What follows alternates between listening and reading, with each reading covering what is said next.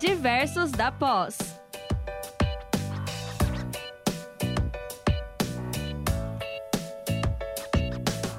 Olá, boa noite, meus caros e minhas caras, como diz o nosso querido amigo professor José.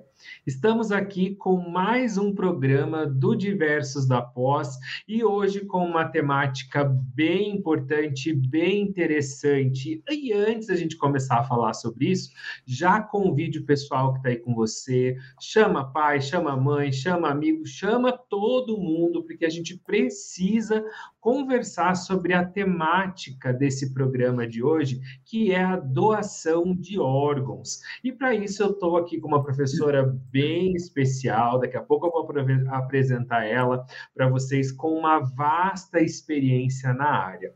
Mas, para aqueles que ainda não me conhecem, eu sou o professor William Salles, sou um dos coordenadores dos nossos cursos de pós-graduação da área da saúde aqui do Centro Universitário Internacional Uninter, né? E também faço parte aí dos nossos queridos diversos da pós. E tá aqui duas diversas comigo, é muito difícil eu conseguir fazer o programa com essas duas, porque elas fogem, elas não, elas fogem da área da saúde, elas não querem fazer os programas, porque elas ó, se esquivam, mas hoje deu certo delas estarem aqui com a gente. Professora Luciana Rodrigues, é um prazer tê-la aqui, dá um oi para os nossos ouvintes que estão nos assistindo.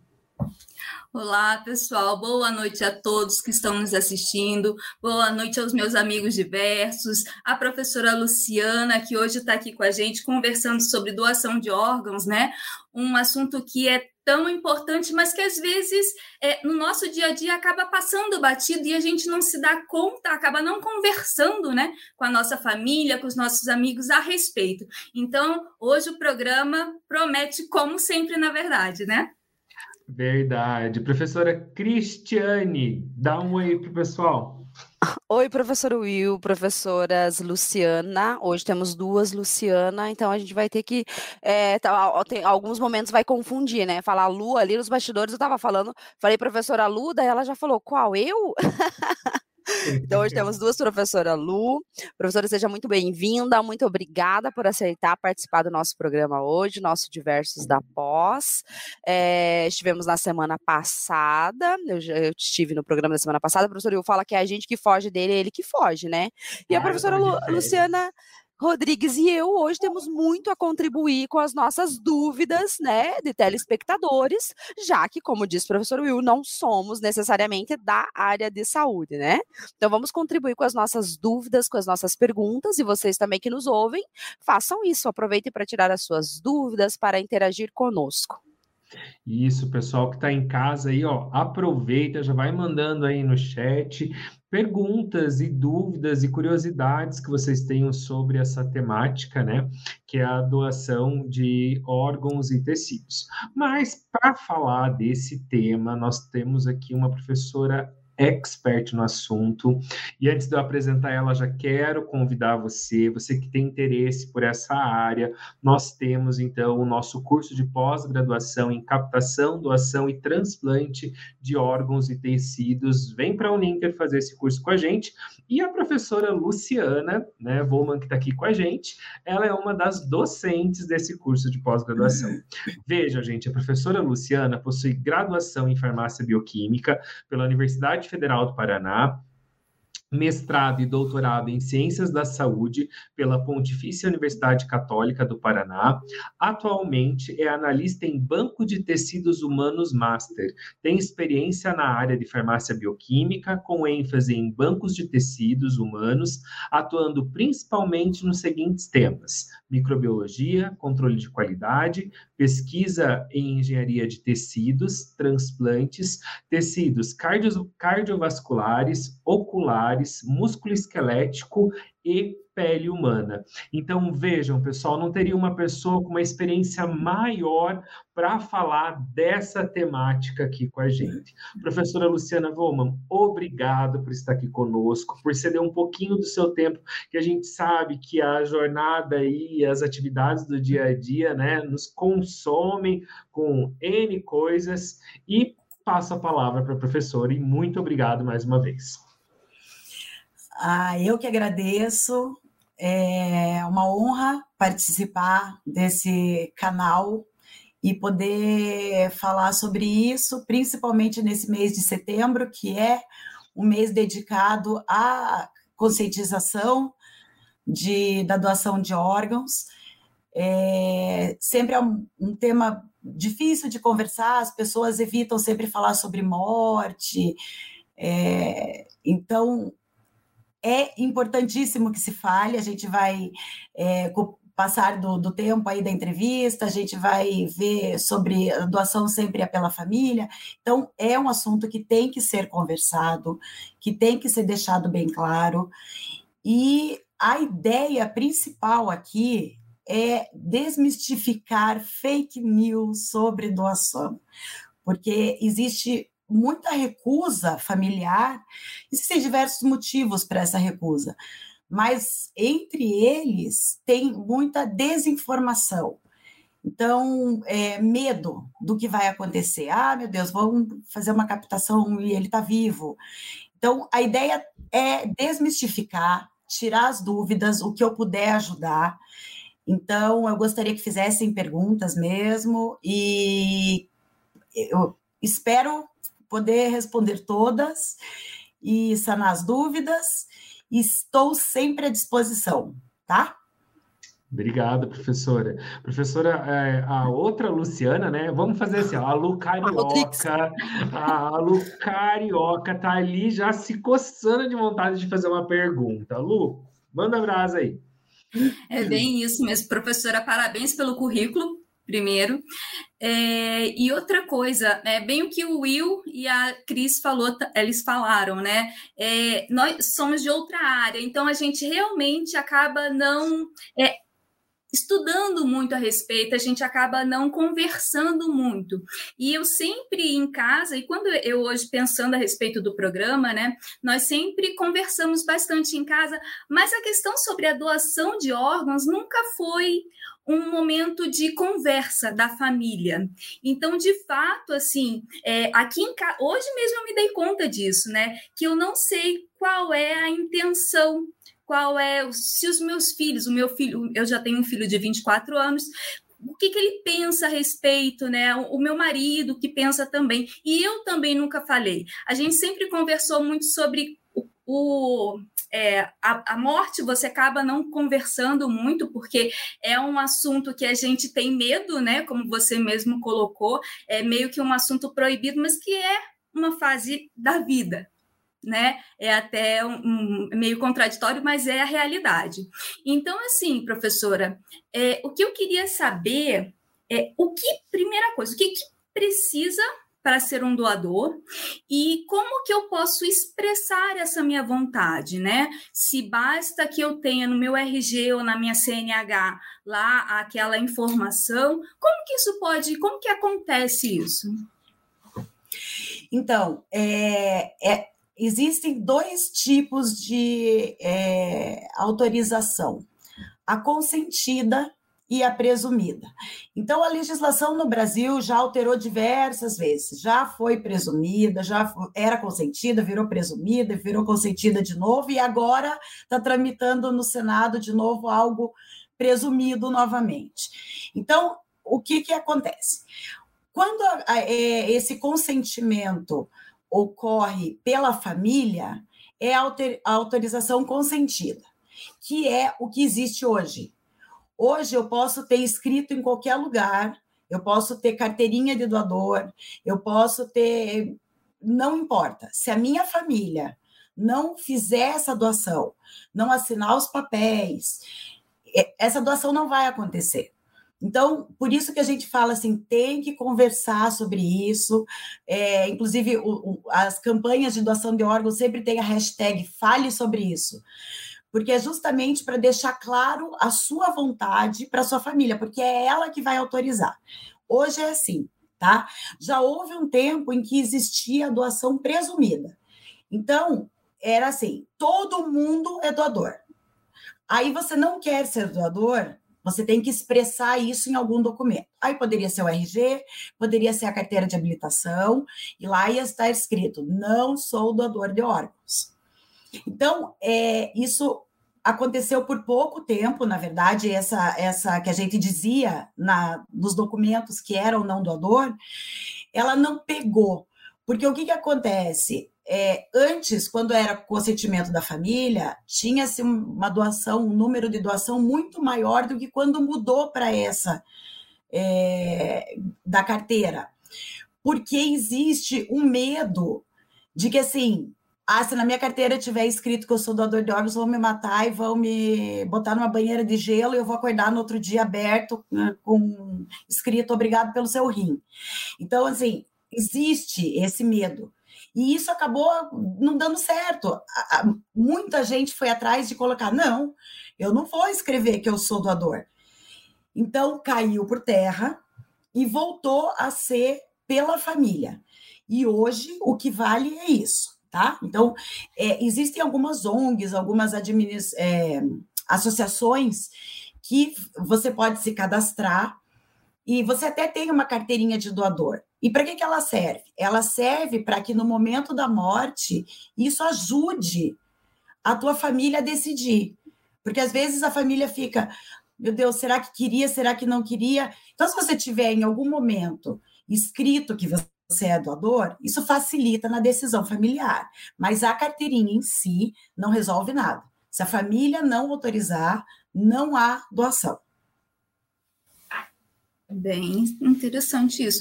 E me fez lembrar também, é, pensando a respeito, né? Me fez lembrar, inclusive, de um, um episódio de uma série que é Sob Pressão, e que contou exatamente essa questão, né, sobre a doação de órgãos, e aí os pais, no caso, eles tinham, eles eram religiosos e por conta da religião acabou se não não fazendo a doação. Então tem várias questões sociais é. também, né, que envolvem é. essa essa questão da doação de órgãos. Muito obrigada. É. E a, a, complementando somente, como você falou dos pais, quando é menor de idade ou incapaz, o pai e a mãe têm que assinar autorização. Você precisa de duas testemunhas, mas normalmente, quando é uma pessoa adulta, por exemplo, o cônjuge pode autorizar a doação. Vai ter as duas testemunhas, mas o cônjuge pode e parentes até segundo grau podem autorizar. Tá? Agora, quando for menor de idade, tem que ser os dois. Ou um e uma autorização judicial. Então, a, a, legislação brasileira, ela pega bem nisso para, assim, não ficar a menor dúvida sobre nada, sabe? É uma documentação bem pesada, mas que com isso garante todo o, o, o controle e preserva a, a família, o doador e todo o trabalho que é feito em cima disso, né? Exatamente. Perfeito. Professora Cristiane, tem alguma pergunta aí para a professora Luciana Roman? Tenho sim. Inclusive, eu fiquei pensando agora, na verdade, você não tem, não tem que ser você doador, né? Você tem que torcer para sua família ser doadora, né? É, Porque nem sempre a família vai expressar a sua, a sua, vontade, né? Porque às vezes a pessoa que, que está lá naquele momento, que partiu, ela queria sim ser doadora, era uma vontade dela, mas de repente o pai e a mãe não concordam, ou um concorda, o outro não. Daí, como a professora explicou agora, em caso menor, daí não há o que fazer se os dois não entrarem num consenso né? Então, uhum. na verdade, tem que torcer para a família. Se você não for doador, não tem problema, mas a sua família tem que ser. e, é, e é ruim isso, né? Porque na maioria dos casos não expressa a vontade da pessoa. Eu tenho, eu conheço, eu tenho dois casos de que eu, de pessoas próximas que eu conheço de doação de rim. E a gente, quando fala também em doar órgãos, né, professor, até indo para um outra, uma outra questão, fala de quando a pessoa falece, mas existem órgãos que você pode doar ainda em vida, né? Então, que uhum. geralmente a pessoa busca isso quando é família, né? Só que, é, como a professora Luciana falou, nós teríamos que pensar mais sobre isso, como medula, por exemplo. O rim, se você doa um rim, ok, você vai ficar vivendo com um rim só, mas isso é possível. Agora, agora a medula, pelo pouco que eu entendo, não, não tem uma não é tão é, não inflige tanto uh, na pessoa quanto a doação de um rim, por exemplo, né?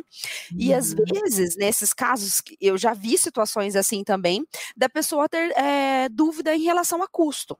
Tá, eu vou doar um órgão, vou doar, é, eu perdi o meu familiar, ou então eu tenho um conhecido que precisa da doação de uma medula, de um rim, eu posso fazer, mas eu vou ter algum custo com isso, ou eu vou ganhar alguma coisa com isso, porque tem essa questão também que a gente está no Brasil, né? Aí brasileiro é meio complicadinho em relação à moeda de troca. É, então, eu já vi pessoas terem dúvidas em relação a isso, sim. Em relação se elas terão custo ou se elas terão algum benefício financeiro em doar órgãos. Pois bem, não há. Não há nem gasto, também não vai haver nenhum pagamento por isso. O, a doação de órgãos é um ato altruísta né? É, é, você vai doar porque você quer ajudar uma outra pessoa que precisa daquele órgão para viver. É lógico que existem gastos, porque esse o doador ele vai ser mantido no, é, no respirador enquanto tiver em morte cefálica, depois vai precisar de uma sala de centro cirúrgico, vai ser feita uma cirurgia, tem equipes médicas, e tudo isso tem um gasto. E tem um, um custo alto só que nós temos o SUS, hashtag Viva o SUS, o SUS cobre toda essa parte é, tanto na captação dos órgãos, como depois na hora do transplante também. Cerca de, olha, mais de 90% dos transplantes no país são totalmente custeados pelo SUS. Existem algumas situações de, de transplante de tecidos, onde daí pode entrar um plano de saúde que vai cobrir, mas assim, a, a grande maioria, a esmagadora maioria, é o SUS que cobre. Até a medicação depois do transplante, é, que tem que tomar imunossupressor, tudo isso é coberto. Então, durante a captação também, o SUS cobre, vai pagar a equipe, vai pagar a sala de cirurgia, o material, a família não vai ter nenhum gasto com isso e também não vai receber nada por isso. Tá? E o, o existe um, uma conversa assim de ah, de repente, para fazer com que melhore o número de doações, que se pague o funeral, porque já me perguntaram isso, ah, se doar, daí paga, daí eu me livro de pagar o funeral. Isso não é verdade. Pode ser que venha a ser, pode ser que venha a ser. Hoje não é verdade. A família vai custear funeral normalmente, mas a doação em si não há nenhum custo para a família, não. Então, até me surgiu agora uma outra dúvida, hum. professora. Então, no caso, para fazer uma doação de órgãos, é, para não ter, digamos, eu tenho plano de saúde e a pessoa que faleceu, é, a outra pessoa, no caso de duas pessoas vivas, a outra pessoa não tem plano de saúde. Só pode ser feito pelo SUS, então, um, em hospitais particulares não tem aí essa cobertura de 100% dos custos? É isso ou eu entendi errado? É, não. É, na verdade, é assim alguns tecidos, quando são utilizados, eles podem ser cobertos por um plano de saúde. Daí isso não tem mais a ver com a captação, isso é só na utilização. Porque Sim. tecido é diferente de órgão. Então, assim, uhum. órgão é SUS. Mas alguns tecidos podem ser custeados por, pelos planos de saúde. Ah, o, o, processamento do tecido em si, entendeu? Uhum. Agora, os hospitais, é, eles já são definidos, não é todo hospital que faz transplante, não é todo hospital que, que tem condições de fazer, tem que ter todo um credenciamento de equipe, de hospital, o, o hospital uhum. tem que estar dentro das normas, e, e isso, toda Entendi. essa parte de captação e de transplante de órgãos, essencialmente, é o SUS que cobre. Nem tem como você falar assim, não, mas eu pago. Por favor, eu preciso de um rim, eu pago. Uhum. Não adianta.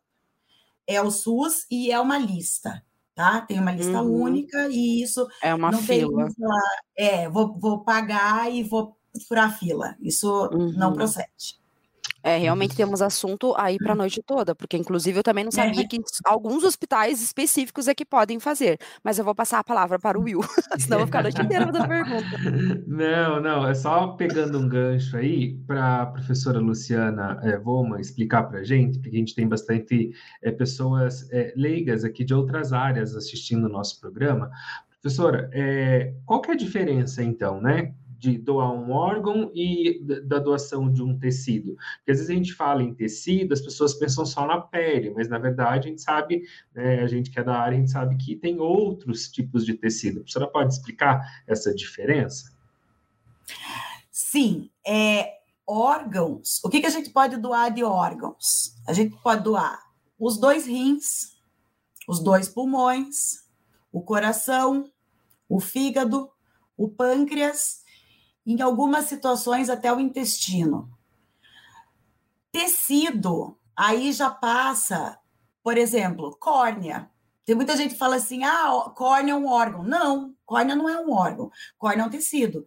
Então, córnea, vaso sanguíneo, válvula cardíaca, a própria pele, ossos, tendões, ligamentos, tudo isso são tecidos que podem ser doados e são utilizados. Essa é a diferença. É, também, assim, os tecidos podem ser doados quando o coração já está parado. Tá? Os órgãos não. Os órgãos sempre é morte encefálica, coração batendo. E os Entendi. tecidos podem ser no, no coração parado no coração parado. É, e já vou engatar uma outra pergunta aqui, professora, que eu acho que é, é, bastante importante, porque a professora listou vários órgãos e vários tecidos que podem ser doados, né? E digamos que a, o, o indivíduo que veio a óbito está em perfeitas condições e conseguiu doar todos esse, essa listagem que a professora passou para gente. E aí o medo da família é, tá, e na hora do velório eu vou ter o que lá? Né? Como que fica esse corpo lá no, no caixão? Ah, eu doei os ossos, tá? Mas e daí daqui 15 anos eu quero cremar, vou chegar lá e daí não tem nada? Então, o que acontece? É, esse é um medo bem comum é, na, nas famílias, assim, é, quando, quando a gente fala assim, ah, trabalho com transplante, as pessoas perguntam, assim, Pessoas que estão perto, assim, perguntam, e essa curiosidade é muito comum. Meu Deus, mas eu vou doar a pele, daí como é que vai ficar? A impressão, a impressão que as pessoas têm, às vezes, é que vai tirar tudo, que vai ficar no vivo, sangrando, que o osso, a pessoa não vai é, ter o corpo certinho, né, deitado. Então, não. Os órgãos são retirados como numa cirurgia comum. Então, é tudo interno, isso vai ser retirado e vai ser fechado, e nada olhando, a pessoa vai estar de roupa, é lógico, ela vai ter os cortes de onde foi aberto para retirada. Mas isso vai ser fechado, como numa cirurgia, e a pessoa vai estar vestida. Quanto aos ossos, que eu acho que é o que dá mais medo assim nas pessoas, é, normalmente os ossos que são retirados são ossos do braço, e ossos das pernas, tá? Não é tirado costela, não é tirado crânio, nada disso. É braço e perna. E daí é refeito. Com, é, existem alguns lugares que, é, lugares que usam canos de PVC, outros lugares usam é, vergalhão. De qualquer forma, esse corpo ele é reconstruído para que na hora que se vele, ele esteja perfeito. Então, por exemplo, globo ocular. O que, que é feito? Porque a córnea, não existe a doação só de córnea, a esclera também é utilizada. A esclera é o branquinho do olho. Então, o globo ocular, ele é doado inteiro. Aí as pessoas, meu Deus, mas e daí, como é que vai ficar? Aí é utilizado prótese, que é colocado no lugar, o olhinho fica fechado, com cola especial. Então, assim, olhando um antes e um depois numa doação de globo ocular, por exemplo, você não diz que aconteceu nada, porque a reconstituição do corpo todo é muito bem feita, justamente para não ter esse tipo de problema. A pele, normalmente, são as pernas e o dorso, não é retirado nada de braço. Então, é, e depois é feito um curativo, e a pele, o que se retira é, é uma camada muito fininha, assim, não, não é tirar a pele toda, sabe? É uma, uma camadinha fina. Eu, eu eh, gosto de explicar para as pessoas entenderem quem é, já se depilou com gilete e já foi com um pouquinho mais de vontade na perna, às vezes fica um. Você vai assim que arde, fica um branquinho, porque você tirou um pouquinho da pele, é praticamente aquilo que sai numa doação de pele. É, é uma camada muito fina, não é nada grosso. E, e o sangramento é muito pouco, então o corpo fica perfeito para o velório, não há. Esse perigo é, não existe de ficar irreconhecível, isso não vai acontecer. Perfeito, porque é uma questão que gera uma certa ansiedade nas pessoas uhum. De um modo geral, e é como a professora disse no, no, início da sua fala, é justamente essas dúvidas que fazem né, a família não querer doar, né, não querer Sim. compartilhar, porque eu acho assim que a, a doação ela transcende o que a gente pode classificar como amor, sabe? Eu acho uhum. que é uma uhum. tão sublime, é uma coisa que é, eu tenho uma família enlutada e essa família é capaz de sublimar esse amor e doar né, a, a, o amor que ela sente para aquele ente querido, para que uma outra família que ela não conheça possa ter esperança uhum. para aquele familiar se, se reconstituir, é. se restabelecer. Né? Então, assim, né, você é, trabalhar com isso é trabalhar numa linha muito tênue, né? Entre é. tristeza e alegria, entre dor e felicidade, entre ambas as extremidades. Professora Luciana Rodrigues, a nossa carioca, tem mais alguma pergunta aí? Tenho várias, tenho várias e estou assim. é, adorando, porque de fato eu nunca tinha pensado nessas questões, sabia? E, e o professor, você falando aí sobre essa questão da, de você, da família, né, desse amor em, é, repassando para uma outra pessoa, eu, eu, vejo que isso tem muita relação também com a questão do apego. Isso faz muito parte do, do ser humano, né? Nós somos apegados, uhum. né? Nós temos apego à matéria. E o corpo não é nada mais do que isso, né? Então, uhum. eu acho que é muito importante a gente trabalhar essa questão também em vida, inclusive, né? Sim. Para que a gente consiga é, ter esse esse olhar mais é, amoroso, né, com as outras pessoas. É, professora, digamos assim, eu tenho na família uma pessoa que veio a falecer e, e mas eu tenho também na minha mesma família, na minha família, uma outra pessoa que precisa de um órgão. Então, assim, a família do doador ou o próprio doador, ele pode escolher o receptor?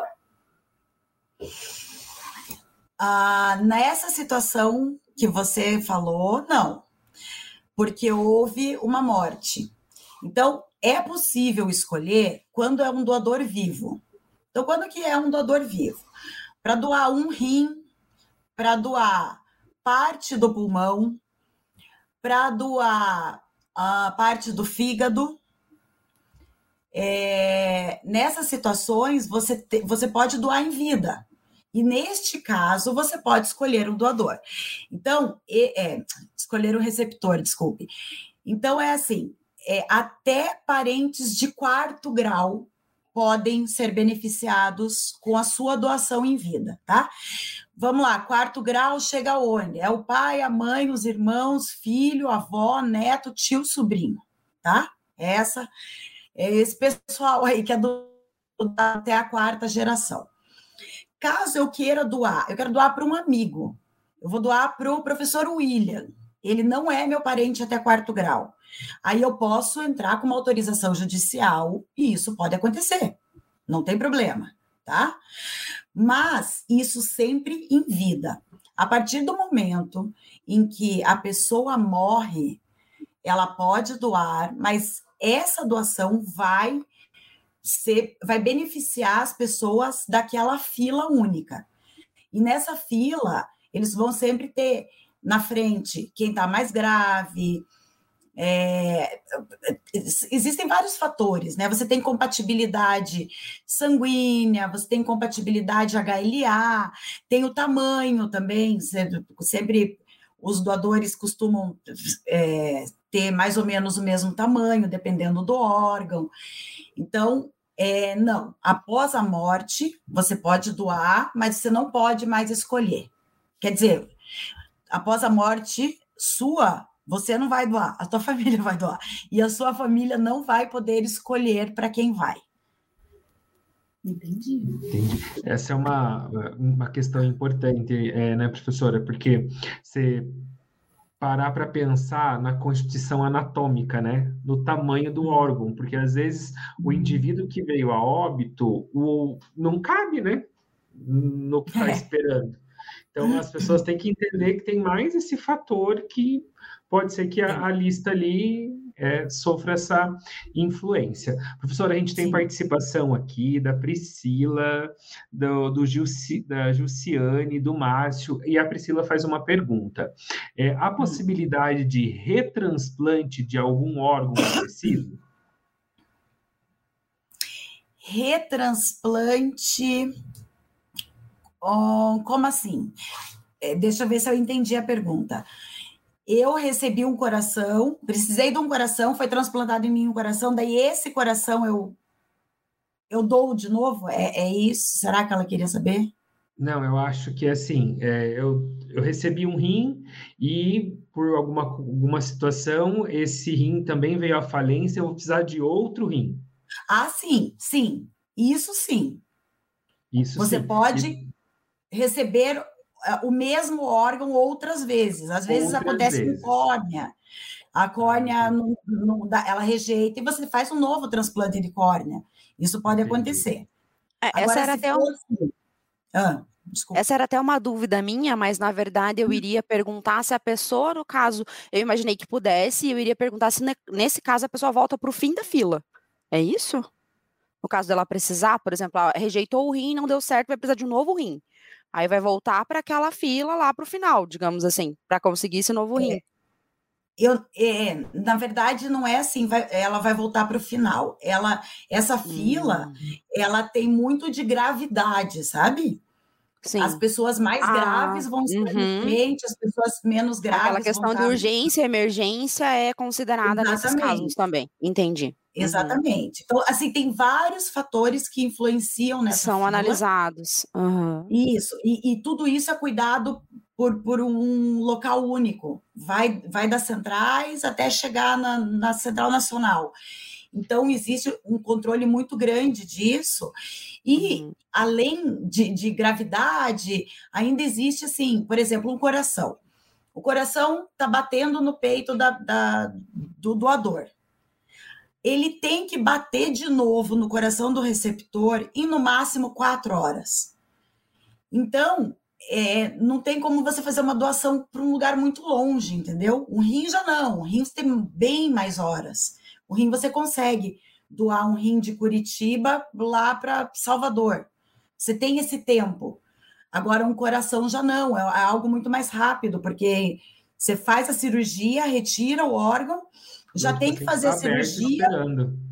Exatamente. Então, é, tem que ser tudo meio simultâneo. Então, existem vários fatores que vão influenciar nessa fila, como, como vai, ela vai andar, entendeu? Então, assim, ah, não deu certo, vai para o fim da fila, aí vai depender, vai depender da gravidade da, da doença dessa pessoa. Legal. Mas eu acho que a dúvida da professora, da que a Priscila colocou aqui, acho que é essa que a professora entendeu mesmo. Né? Então, eu recebi um órgão, um coração, e eu vim a falecer, eu consigo redoar esse coração? Não, não tá. mais. Até não porque mais. É, transplantados de órgãos, eles é, costumam ficar um tempo até sem, sem poder ser doador de novo, por uso de imunossupressor. Então, daí entra numa, na, na, avaliação geral do doador. Então, não, não poderia. Uma, não, não poderia mesmo, nem, nem reaproveitar um órgão que já foi doado, e também uhum. não pelo fato é, da avaliação do doador mesmo. Perfeito. Me Agora, existe uma situação é, ah. desculpe, a ah, pessoa não para. A gente, não, a gente está aqui. É, vai deixar, nós estamos até de manhã aqui. é assim, existe doador de coração vivo. Ah, é, é, e todo mundo faz essa cara assim: oi? Como assim doador de coração vivo? Então, é, coração para válvula. O que, que acontece? Eu preciso de um coração. Eu vou ser transplantado, eu vou receber um coração porque eu estou precisando. O meu coração velho, ele não me serve como coração. Se ele não serve para mim, não vai servir para ninguém. Mas as válvulas podem estar boas. Então eu dou o meu coração para ser utilizado as válvulas cardíacas, entendeu? Entendi. Então existe doador de coração vivo. Hum. Só que é para válvula. Só que é para válvula. Ou seja, você consegue aproveitar tudo se aproveita ali, você consegue. Tudo. Né? Aproveitar. É. E, e, professora, Sim. cortando aqui o, o, o, fluxo que a gente tinha combinado de pergunta. Aguenta aí, Cris.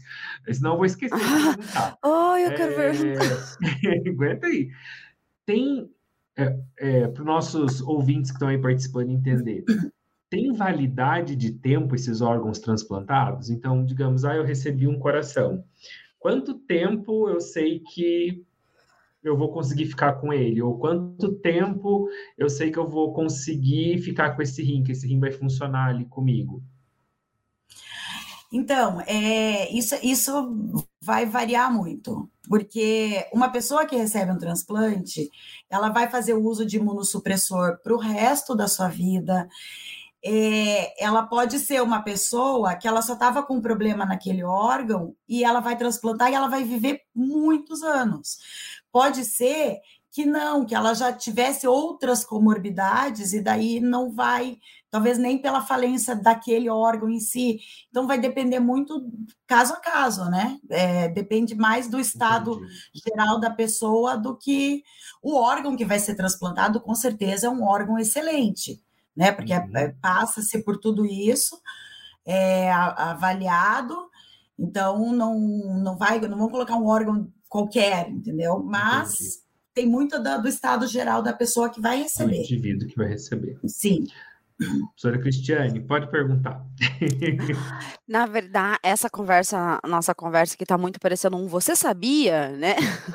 a, a professora Luciana falou ali sobre os tecidos, e é uma coisa que, por exemplo, os ossos do braço, da perna, eu também não sabia que dava para doar. E aí me uhum. surgiu a dúvida que é a seguinte: quem é o, o, receptor de um órgão como esse? Vai de um tecido como esse? Vai para quem? Para quem tem que tipos de, de problemas? O, os ossos. Isso. Você pergunta sobre os ossos em é, especial. É, por exemplo, isso ali perna, braço, como você comentou. É. Então, assim, os ossos eles vão chegar no, no banco eles vão chegar inteiros, eles vão ser captados, é o fêmur inteiro, é a tíbia inteira. Aí eles serão processados. Os tecidos sempre passam por algum processamento, tá? Principalmente para descontaminação.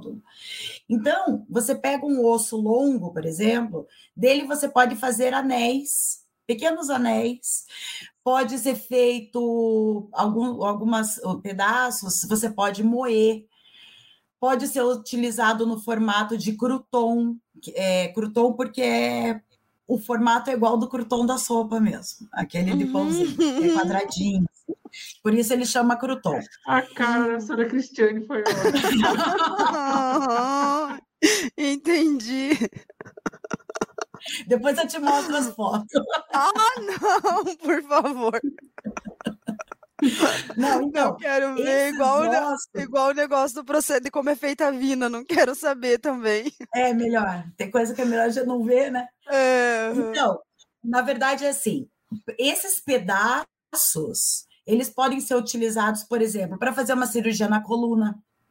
Quando ele é moído, uhum. ele é muito usado por dentista para fazer. Quando existe perda óssea, você pode aqui. usar Exatamente. Você pode usar um osso hum. humano. Uhum. Às vezes, é, eles usam o osso longo quando, por exemplo, é, a pessoa tem um tumor no osso e tem que tirar o osso inteiro, aí pode-se utilizar o osso inteiro. Então, existem diversas formas. Osso é o mais versátil de todos, assim, porque. Nossa, eu nem imaginava é que o osso seria tão útil na doação. Eu também é. Ele pode ser utilizado por ortopedistas e pode ser utilizado por dentistas. E existem diversas formas que, além do que, num banco de ossos, que a gente chama, a gente também trabalha com ligamento, com menisco, com uhum. tendão. Então, às vezes, se reconstrói tendão a partir do tendão de um doador. O joelho, às vezes, ele vem com, com é, grande parte de, de tendão e de osso, tudo, de ligamento, e é refeito. É, quando tem cirurgia, que tem rompimento, tudo, às vezes eles utilizam toda essa parte. Então, assim, a, o banco de ossos é o, o mais versátil, que tem mais utilização para todas as áreas da ortopedia. Nossa, professora, fantástico, fantástico. Eh, essa sua fala desmistificou ainda mais essa questão da, da doação de órgãos e agora de tecidos, que eu tenho certeza que, assim como a gente, inúmeras pessoas é, desconheciam. Isso vai levar ainda mais as pessoas a pensarem sobre a importância da, da doação de órgãos ali naquele momento de mesmo de dor e de, de sofrimento, né? Muito Sim. bom mesmo. Amei a conversa. É. Perfeito. Professora Lu Carioca, tem mais alguma coisa para perguntar? Ah, eu tenho. Dá tempo ainda? Dá tempo. Ao tempo, tá. ao tempo que eu falei, professora Luciana. Só. Se prepara.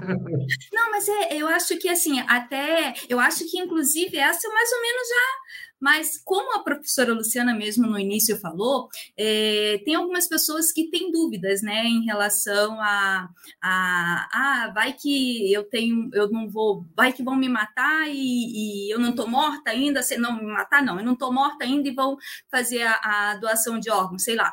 Qual é a diferença do coma para morte encefálica, professora?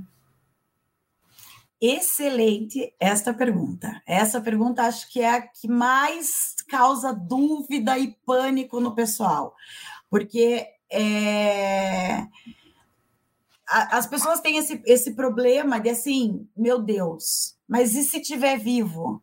Uhum. Aí vem uma, aí vem o outro e fala assim: "Ah, mas eu soube de um sobrinho do meu vizinho que ele estava em morte encefálica e daí depois de dois meses ele acordou. Então, não, se tiver morte cefálica, não significa que morreu.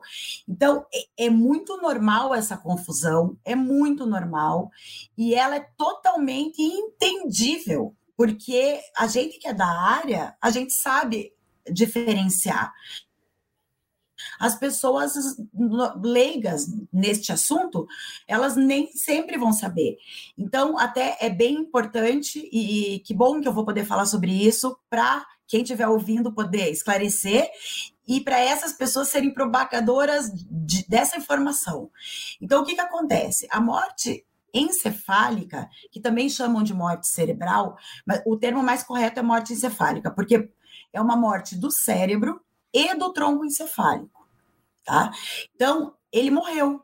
Ele não tem mais transmissão é, elétrica nesse cérebro e não vai voltar. Isso não tem como voltar. Diferente do coma. O coma, sim, o cérebro continua vivo, apesar da aparentemente nas duas situações de coma e de morte encefálica, a pessoa pode parecer que está do mesmo jeito, porque quem está em morte encefálica vai estar tá com respirador, é, até que se faça o teste, se constate mesmo a morte encefálica, o coração está batendo, a pessoa está com a temperatura normal, é, você tem a sensação de que ela está em coma. Só que ela não tem mais é, nenhuma atividade cerebral e isso não vai voltar. Se desligar o aparelho, a pessoa que está em coma, ela tem reflexo de respiração e ela tem também reflexo é, nos olhos, ela reage com luz. Tá? Você tem na morte encefálica, não. A morte encefálica, a partir do momento que é tirado os aparelhos, que você desliga tudo, em poucas horas vai parar tudo, porque não vai mais ter é, o comando para o corpo continuar funcionando. Então, quando se, é, se constata uma morte encefálica, é algo muito sério. E o Brasil é um dos países que mais leva a sério e mais cuida com esses exames para não ter nenhum tipo de problema de se enganar. É, nossa, me enganei no, no diagnóstico.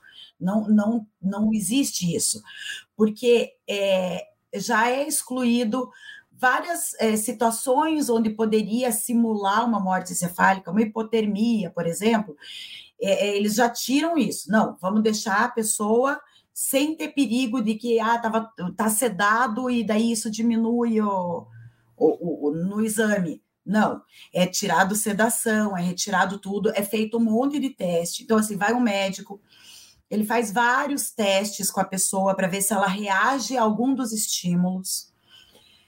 Aí, depois disso, é feito o teste, passa-se um tempo, eles continuam cuidando da pessoa, considerando que ela está em coma. Aí, um outro médico vai fazer esses exames de novo posteriormente, vai olhar tudo de novo. É feito um teste de apneia para ver se a pessoa realmente não está respirando e ainda existe o exame complementar, que normalmente se faz angiografia ou se faz eletroencefalograma para ter certeza de que não há sinal elétrico naquele encéfalo todo. Então, quando é constatado a morte cerebral, a morte encefálica, realmente não tem, infelizmente, não tem mais esperança, diferente do coma. Entendi. Obrigada, Gente, nossa, o papo tá bom, mas a hora vai, vai, vai, vai, e a gente não consegue dar conta de tudo. A gente tem mais duas perguntinhas aqui, uma delas a gente consegue responder aqui junto com a professora. Professora, bate e volta, assim, qual é o maior, é, qual é o órgão, né, que tem mais, maior fila de espera para o transplante? Olha, eu posso dizer que a fila é grande para todos os órgãos. Qual o maior, eu não, não sei dizer, não. Não uhum. sei. Eu acredito que rins, mas é. Porque eu acredito que seja, não porque eu saiba. Entendi. Uhum.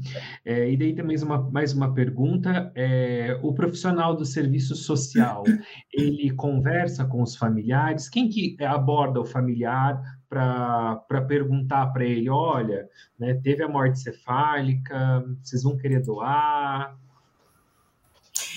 É exatamente esse profissional. Tá, é o... Existe dentro dos hospitais é, é, CIDOTs, que se chama, que são comissões intra-hospitalares de doação de órgãos e tecidos. Então, essas CIDOTs, elas fazem uma varredura para ver se existe doador, possível doador, ele, enfim, eles ficam cuidando disso. E nas CIDOTs existem o, o pessoal da, do serviço social, que normalmente é esse pessoal que vai chegar, vai abordar a família, vai explicar para a família o que houve e se ela quer doar, tudo. É, é existe o treinamento para fazer isso, porque não é uma tarefa fácil. Eu acho que de todo o trabalho de doação de órgãos, de todo, da captação à cirurgia, nos tecidos, o processamento, o mais difícil, eu acho que é, é essa parte do que, que o serviço social faz. Né, de abordar ali a família.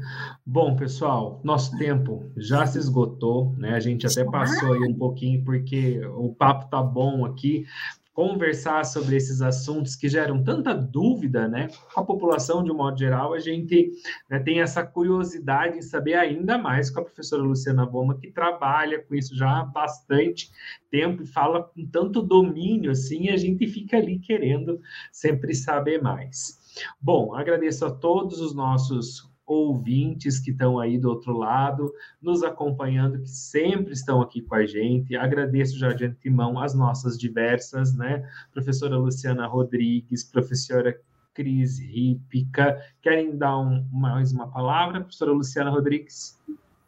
Ah, eu quero agradecer novamente a professora Luciana por ter por essa conversa, né, que foi tão explicativa e tão necessária, né, para a gente poder, inclusive, se tocar de algumas coisas e fomentar, provocar esse tipo de conversa dentro de casa com os nossos amigos, né? Eu acho que essa esse nosso bate-papo hoje, certamente, quem está nos assistindo e quem for assistir depois, vai acender uma luzinha na cabeça e aí eu acho que eu espero, né, que tenhamos aí mais pessoas como doadoras. E um beijo para todos. Muito obrigada, professora Luciana, mais uma vez em aceitar o nosso convite, a estar disposta a conversar conosco aqui hoje sobre esse assunto. Muito obrigada a todos que nos acompanharam e mais um Diversos da Pós e aos colegas pela honra de ombrear a lado a lado mais uma vez. Beijo para vocês.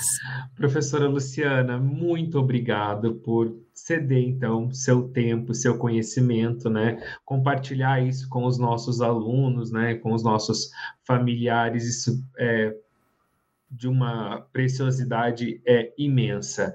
Professora Luciana, mais alguma palavra que a professora tenha a deixar para a gente? Eu só gostaria de agradecer a oportunidade de falar sobre isso, porque de alguma forma, toda vez que me chamam para falar sobre isso, a gente está de alguma forma fazendo campanha e não existe transplante se não houver doação.